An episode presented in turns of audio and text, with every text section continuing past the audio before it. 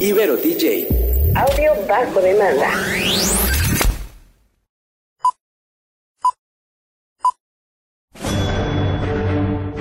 Una charla con amigos sobre los acontecimientos cinematográficos lo puedes encontrar aquí en La Esquina del Cine.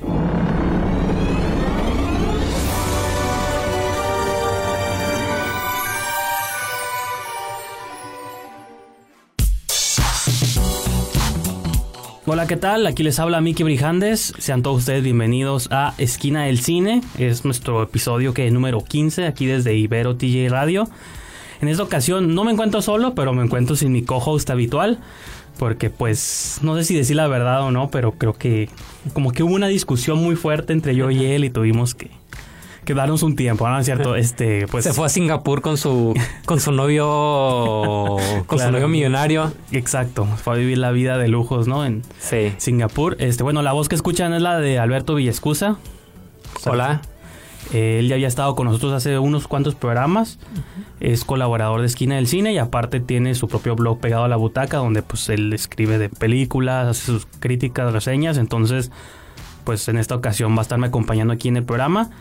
En el programa del día de hoy vamos a hablar de tres películas. Nos tomamos ahí como una vacación inesperada, entonces se nos juntaron muchas películas que tenemos que platicar. Eh, muchas de ellas ya son estrenos de semanas pasadas, pero pues los vamos a platicar todavía. Una de ellas es Predator, la nueva película de Shane Black. Eh, tenemos que hablar un poquito, el que sí fue el estreno de esta semana, que fue A Simple Favor de Paul Feig. Y vamos a cerrar el programa comentando la película, así la referencia que hacía Alberto de Crazy Rich Asians o Locamente Millonarios de John M. Chu. Entonces, esas van a ser las tres películas que vamos a platicar en este episodio. Espero que nos acompañen. Eh, vamos a ir a una pequeñísima pausa y empezamos.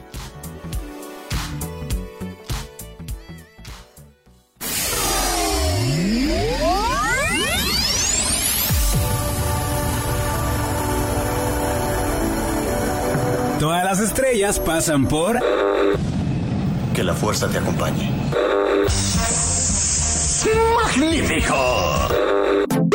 La Esquina del Cine.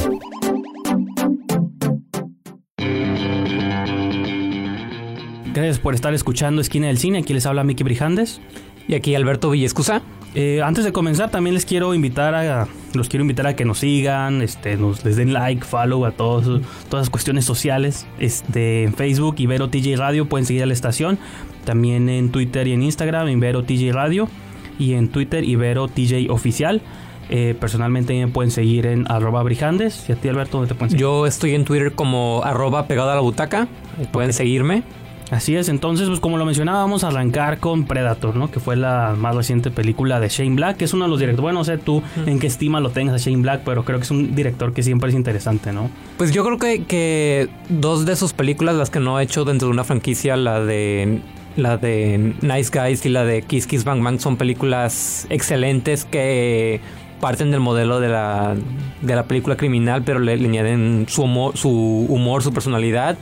Y creo que Iron Man 3, pues, aunque, aunque pertenecía a la, a la maquinaria de Marvel, pues eh, se notaba también esa personalidad, esa personalidad. Entonces sí estaba con mucha expectativa por esta, esta nueva entrega de, de Predator, a pesar de que antes de ella nunca había visto ninguna película de la serie. No he visto tampoco la original, la de, pero ya la tuviste chance de verla o no. Ya la pude ver, es, es genial. Y de hecho, ya había una conexión ahí de Shane Black con la saga. Sí, porque él, él sale en la... en la original en la sale original. actuando, ¿no? Ajá. Entonces, como curiosa transición de que de actor a director. Bueno, él eventualmente se le, convierte que en le hereden el la dirección de, la, de las películas. sí. Así es, Como, entonces. como sería como Leonard Nimoy en las películas de Star Trek, casi casi. Ah, y luego, porque él también llegó a dirigir cosas, ¿no? Bueno, dirigió las películas de. Star Trek y este... No, y por ejemplo, eh, Shane Black, ahorita que mencionaba lo de Iron Man 3, es curioso porque en esa... Creo que de las de Marvel, o cuando apenas estaba arrancando esta maquinaria Marvel, es de las que tienen como más su propia identidad, ¿no? Ahorita creo que ya todas se parecen. Bueno, los que son fans me van a odiar por eso, pero de pronto todas se sienten como cortadas de una misma tijera, ¿no? Un pedazo, de un mismo pedazo de tela. Entonces, está suave que esa es todavía, cuando todavía apenas le podían imprimir como personalidad a las películas. Creo que Shin Black a la 3 le, le dejó poquito. Entonces aquí venía con Predator, que también. Sí, ya se habían hecho varias versiones. Se habían hecho, está la saga esta original, luego se había hecho este Predator contra Alien. Luego ya se había hecho en el 2012, no me acuerdo. en qué año. 2010. 2010. Predators. eh, Predators. con- producida Eh, por Robert, Robert Rodríguez. Exacto. Que esa no es tan mala, de hecho creo que es, Yo no la he visto. es la que se parece un poquito más al original, que digo, creo que es aceptado por muchos, incluso por mí que la primera es la mejor, porque es la más simple incluso, es la que no se hace este como revuelve de más la trama ni nada, entonces en esta ocasión pues es como una especie de remake, reboot o soft reboot que les llaman, aunque es la misma historia, pero ya con nuevos elementos, nuevos actores y todo eso. Entonces, no sé, digo, si quieras igual platicar un poquito de qué va la nueva, esta nueva entrada. Y Pues todo esta eso. nueva entrada sigue a...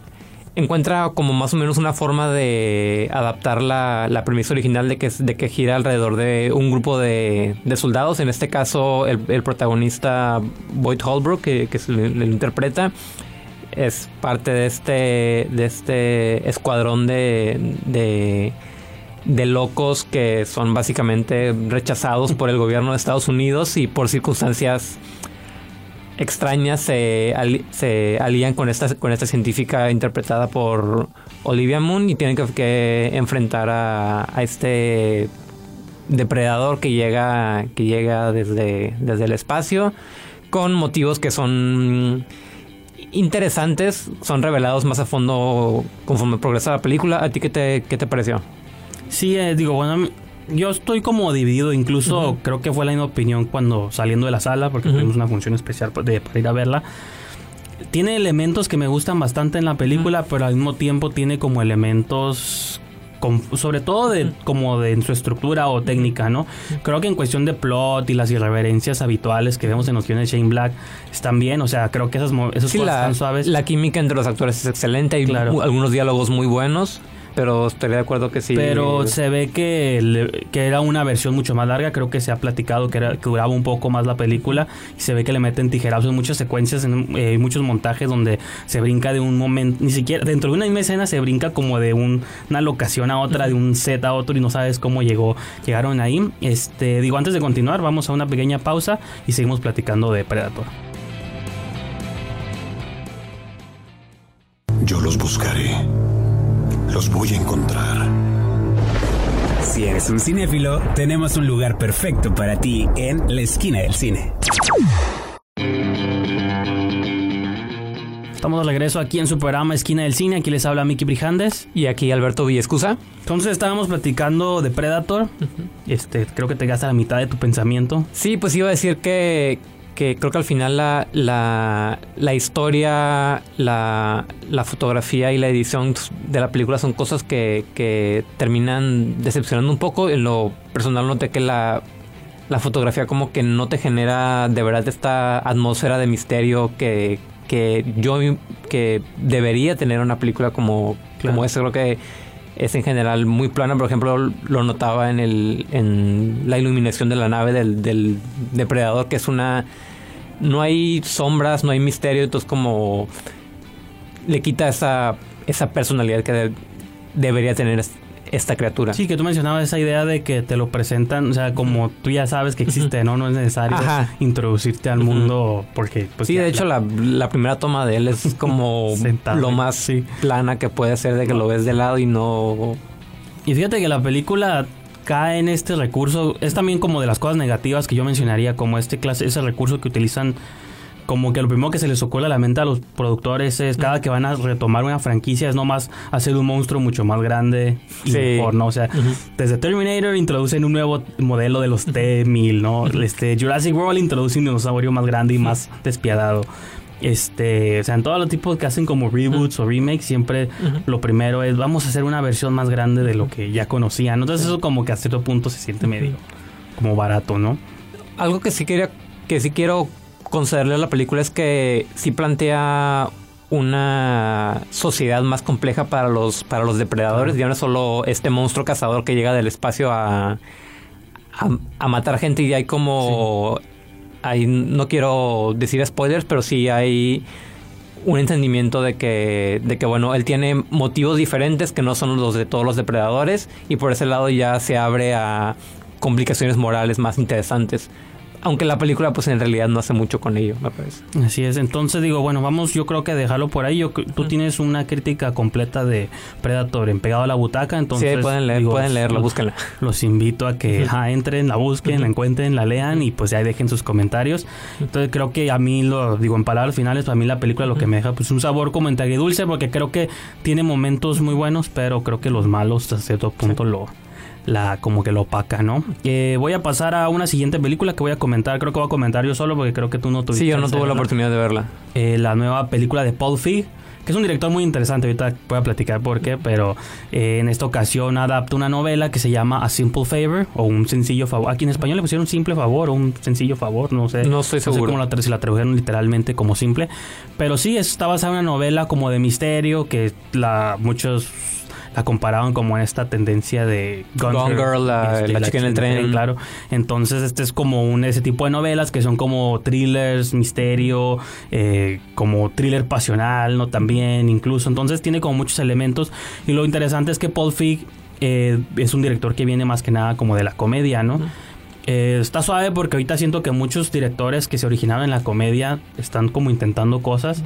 Eh, ahorita viene David Gordon Gordon Green con este Halloween. Este, ya lo intentó Jordan Peele con su Get Out.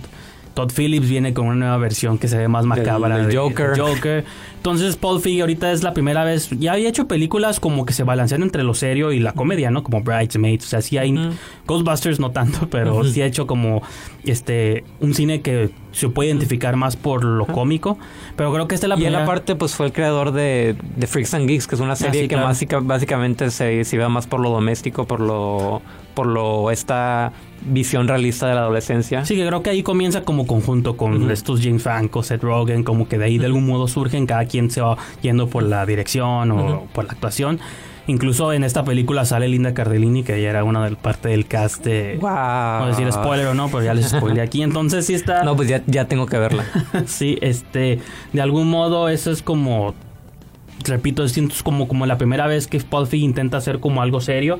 Y eso para mí es como, una, lo interesante.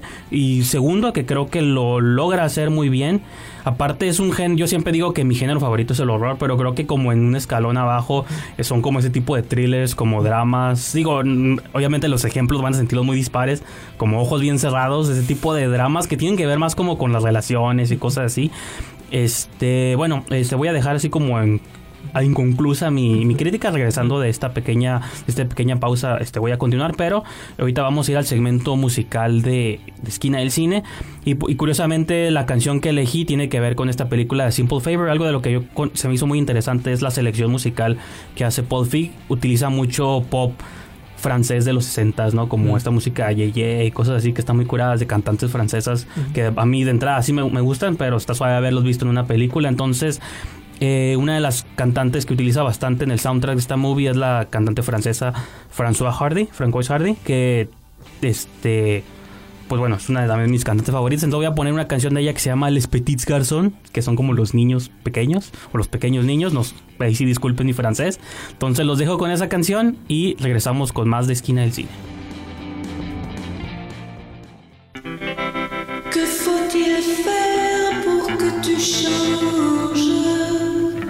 Que faut-il faire?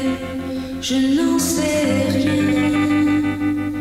Que puis-je faire pour que tu changes? Que puis-je faire? Ne puis-je rien?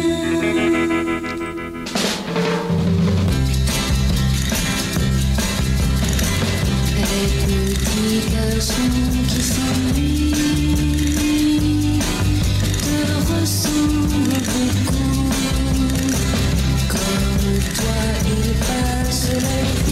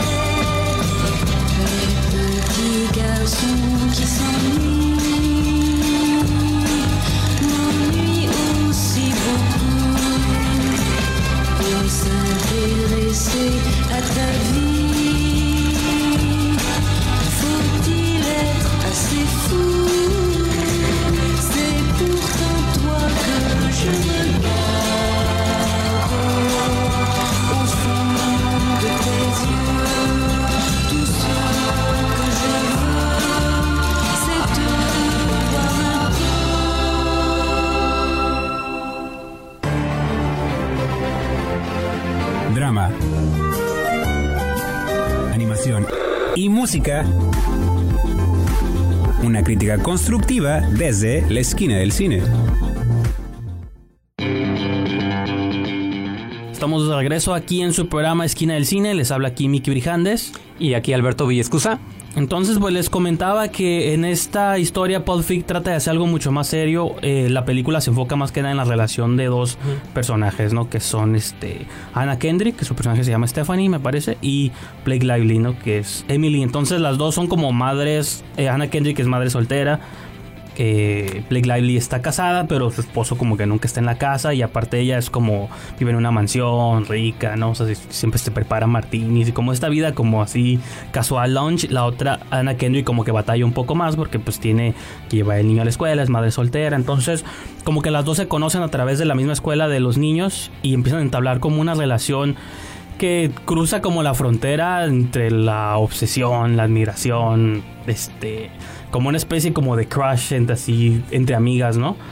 Eh, y que luego la película lo lleva por otros lados, pero el punto o el como que el primer momento interesante en la trama es cuando de pronto desaparece Blake Lively, no, o sea, el esposo, cuando interrogan al esposo, él dice, no, pues mi esposa de pronto se, se va, ¿no? Se, se, desaparece y no le avisa a nadie. Pero pasan como 24 horas, 48 horas y nadie sabe dónde está. Empiezan a hablar a todos los contactos y no la encuentran. Entonces, eh, de algún modo, como que el thriller se empieza, pues tiene esta cuestión como de Gun Girl o la chica en el tren, pues de que nunca deja de lado como la comedia 100%. Pero sí toma como tonos muy oscuros, muy dramáticos y aparte como como ya no está Blake Lively, como que entre Anna Kendrick y su y el esposo de, Blake Lively, como que empiezan a, a, desarrollar también como un romance, porque pues él, él, ya está solo y quién va a cuidar al niño. Entonces, no sé, creo que toma como giros muy interesantes. No es como que los, lo como dicen, los, la trama como más, quizá más sorprendente, pero creo que lo, lo que le gana es el estilo. O sea, me sorprende como que Paul Fick tenga esta habilidad para. En entrevistas él ha dicho, digo, obviamente con diferencias, pero que estuvo muy influenciado por el cine de Brian De Palma o como Hitchcock. Entonces sí se ven como todas las influencias y creo que las... Qué logra... curioso porque Paul Feig no es un director que se, bueno, que bueno, que se reconozca mucho por su estilo visual. Exacto, entonces digo, lo hace como de un modo de él, pues, ¿no? O sea, no, no creo que llegue a como la genialidad de estos directores y él más que nada lo menciona como, ah, los admiro y por eso traté de hacer mi versión de un thriller estilo de ellos, pero quizás lo hace, lo que lo mantiene como fiel a, su, a él es estos tonos de comedia, ¿no? Y, y, el, y como el dueto este o el dúo de Anna Kendrick y Blake Lively está como muy curada, ellas dos como actrices, creo que podrías verlas nomás por dos horas platicando y ya con eso se vean las entrevistas de ellas, todas las como los estos junkets de prensa que hacen y se ve como la química, la dinámica de que se llevan bien, entonces eso se filtra en pantalla y podrías verlas nomás hablando por dos horas y ya estás entretenido, pues, ¿no? Entonces digo, yo quedé sorprendido, me gustó bastante la película. Y pues ahora vamos a pasar creo que al último review de este programa, que es la película Crazy Rich Asians del director John M. Chu. Entonces no sé si quieras tú a platicar un poquito de eso. Pues la película trata de... de es una comedia romántica. La, la protagonista es... se llama Rachel. Ella tiene... es una profesora de la Universidad de Nueva York. Es, está saliendo con un muchacho que se llama... que se llama Nick. El Nick Young. Sí. y él quiere, ya que llevan tiempo saliendo, él quiere que ella conozca a su familia, que vive en Singapur. No solo vive pues en una de las ciudades más ricas del mundo, también es, es la familia más rica de la de esta, de esta ciudad. Y no le dice, ¿no? Nomás no, no le dice, es como se lo deja la sorpresa, cómodamente, exacto. Y sí, pues la película es una, es una en, for, en, formato una comedia romántica bastante tradicional, pero creo que lo que la, la, la, eleva un poco más son estos matices culturales que ves en la, en la relación, no solo de la pareja, sino también en, en cómo Rachel se trata de integrar a la familia, cómo, cómo todos estos personajes ah, se expresan, bueno, en, en su riqueza de, de formas Claro. como muy extravagantes, también en... Y fíjate que, bueno, yo escribí una reseña para Esquina del Cine, que ahí pueden leerla de esta película, y a mí lo que me resultó, porque muchos habló de entrada sobre la cuestión de cómo representa una cultura muy específica que no estamos acostumbrados a ver en pantalla, ¿no? Pero digo, de algún modo, dije, se me hizo curioso que como, incluso como, mexi- como mexicanos, también podemos identificarnos el modo de lo importante que son como las tradiciones de pronto en las familias o las costumbres Ajá. o todos esos rollos, o la cuestión como matriarcal, ¿no? Entonces dije, está como muy curada porque sí puedes incluso dibujar paralelos entre una cultura quizá mexicana, bueno, no necesariamente de ricos, pero una cultura mexicana o ciertas dinámicas con cómo es una cultura asiática. Y eso puede aplicar a una cultura americana o de cualquier tipo, y donde aplica esta cuestión de que, de la representación y eso de que una, una historia universal, no importa quiénes sean quizá los personajes o los intérpretes, puede alcanzar como muchos, muchas personas, ¿no? Sí, creo que es- eso es como lo que fuera de, de lo particular como que conectó con todo el mundo, porque la película ha sido pues un Claro. éxito muy grande de, de taquilla en realidad. Y pues sí, sí, creo que sí se lo merece porque es una es una película con una protagonista inteligente, carismática, Claro. cuyos Sí, que pues, problemas pueden ser absurdos a ratos, pero creo que sí hay algo humano detrás de todo sí, eso. te, te gana, ¿no? Este, vamos a ir a nuestra última pausa del programa y regresamos con más de Crazy Rich Asian.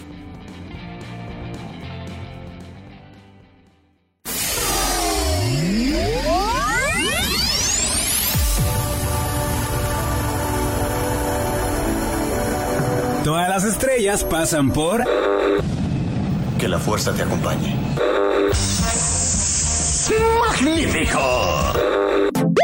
La esquina del cine.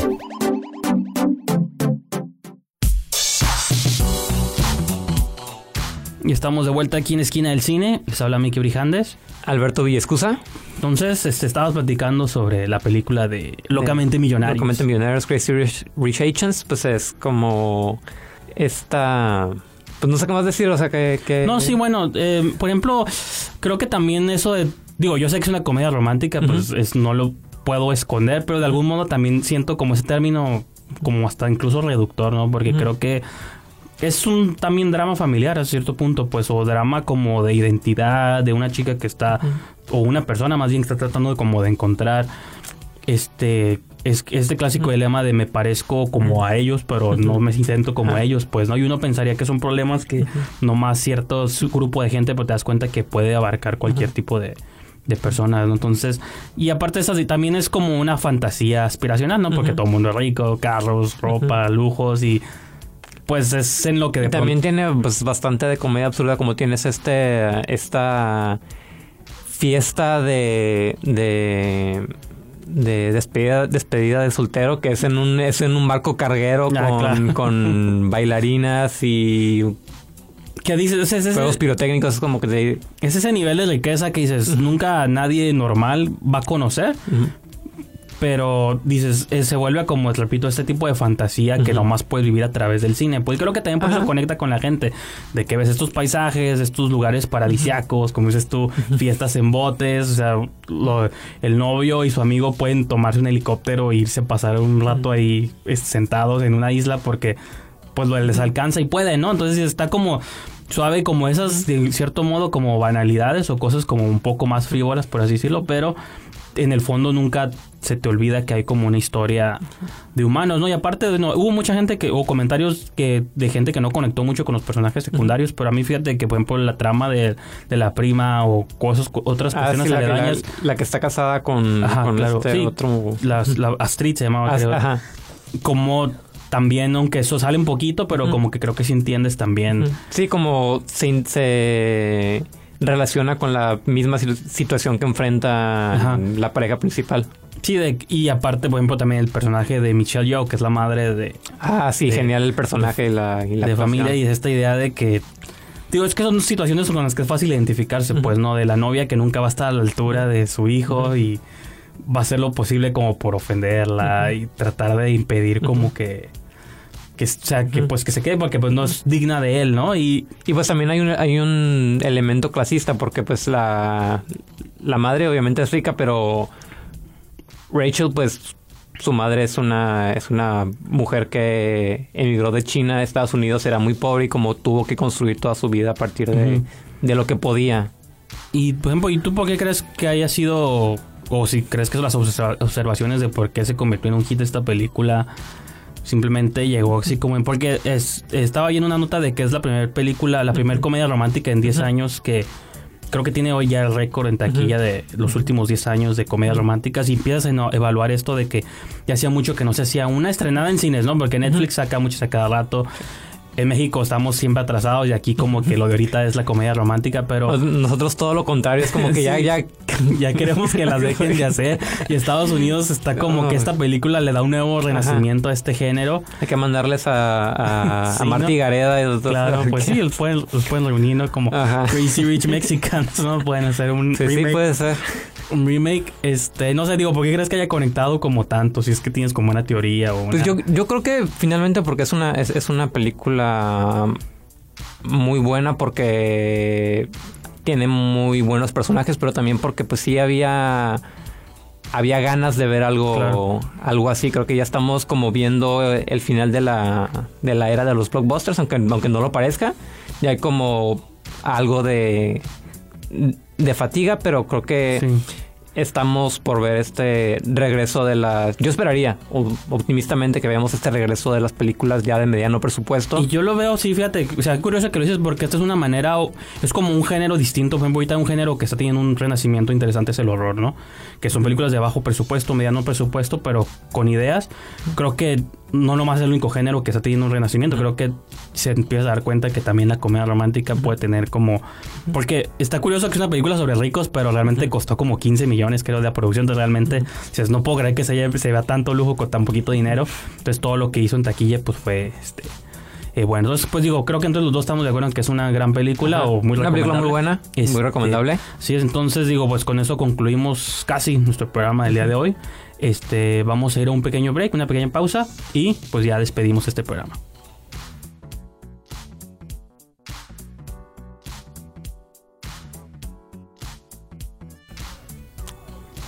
Estamos de regreso aquí en su programa Esquina del Cine. Aquí les habla Miki Brijandes. Y aquí Alberto Villescusa.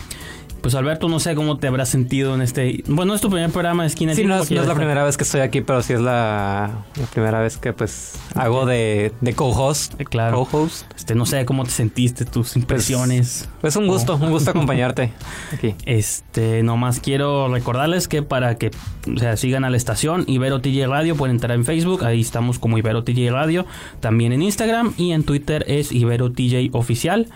Eh, de manera personal, ¿a ti dónde pueden seguirte? A mí pueden seguirme en, en Twitter, pues en arroba pegado a la butaca. En Facebook pueden consultar la página de, de mi blog, que es también pegado a la butaca. Y pues también en- de vez en cuando pueden encontrarme en Esquina del Cine. No sé, si, si, no es, si no es muy extenso, lo guardamos para el siguiente programa, pero quisiera saber de dónde surge el nombre pegado a la butaca. ¿Fue una simple idea? Pues fue... Fue... o dijiste, este me gusta. O literal, cuando vas al cine te pegas Pues a la butaca. Pues originalmente cuando empecé el blog tenía otros nombres, no los quiero mencionar porque son muy malos, entonces luego se me ocurrió este y dije, pues no suena tan mal y pues ya se quedó. Ok. Así usualmente surgen las cosas, ¿no? Sí. Rápido. Este, ahí me pueden seguir en Twitter, en Instagram, arroba brijandes o diagonal brijandes, en Letterboxd también. Tú también tienes Letterboxd, no sé Sí, cómo. pueden encontrarme también en Letterboxd, también como arroba pegado a la Ok, butaca. entonces Se me este, olvidaba. es fácil, ¿no? Somos, estamos igual en los dos. Bueno, él como pegado a la butaca, yo como brijandes. Entonces, pues yo creo eso ha sido todo, eso ha sido todo por la esquina del cine del día de hoy y nos escuchamos para la próxima. Corte y queda. Nos escuchamos en la próxima emisión aquí en la esquina del cine, solo por Ibero TJ. Y apréndete esto, Chenchito. Mientras cómanos, ámenos y bébanos, aunque no trabajenos. Ibero DJ. Audio bajo demanda.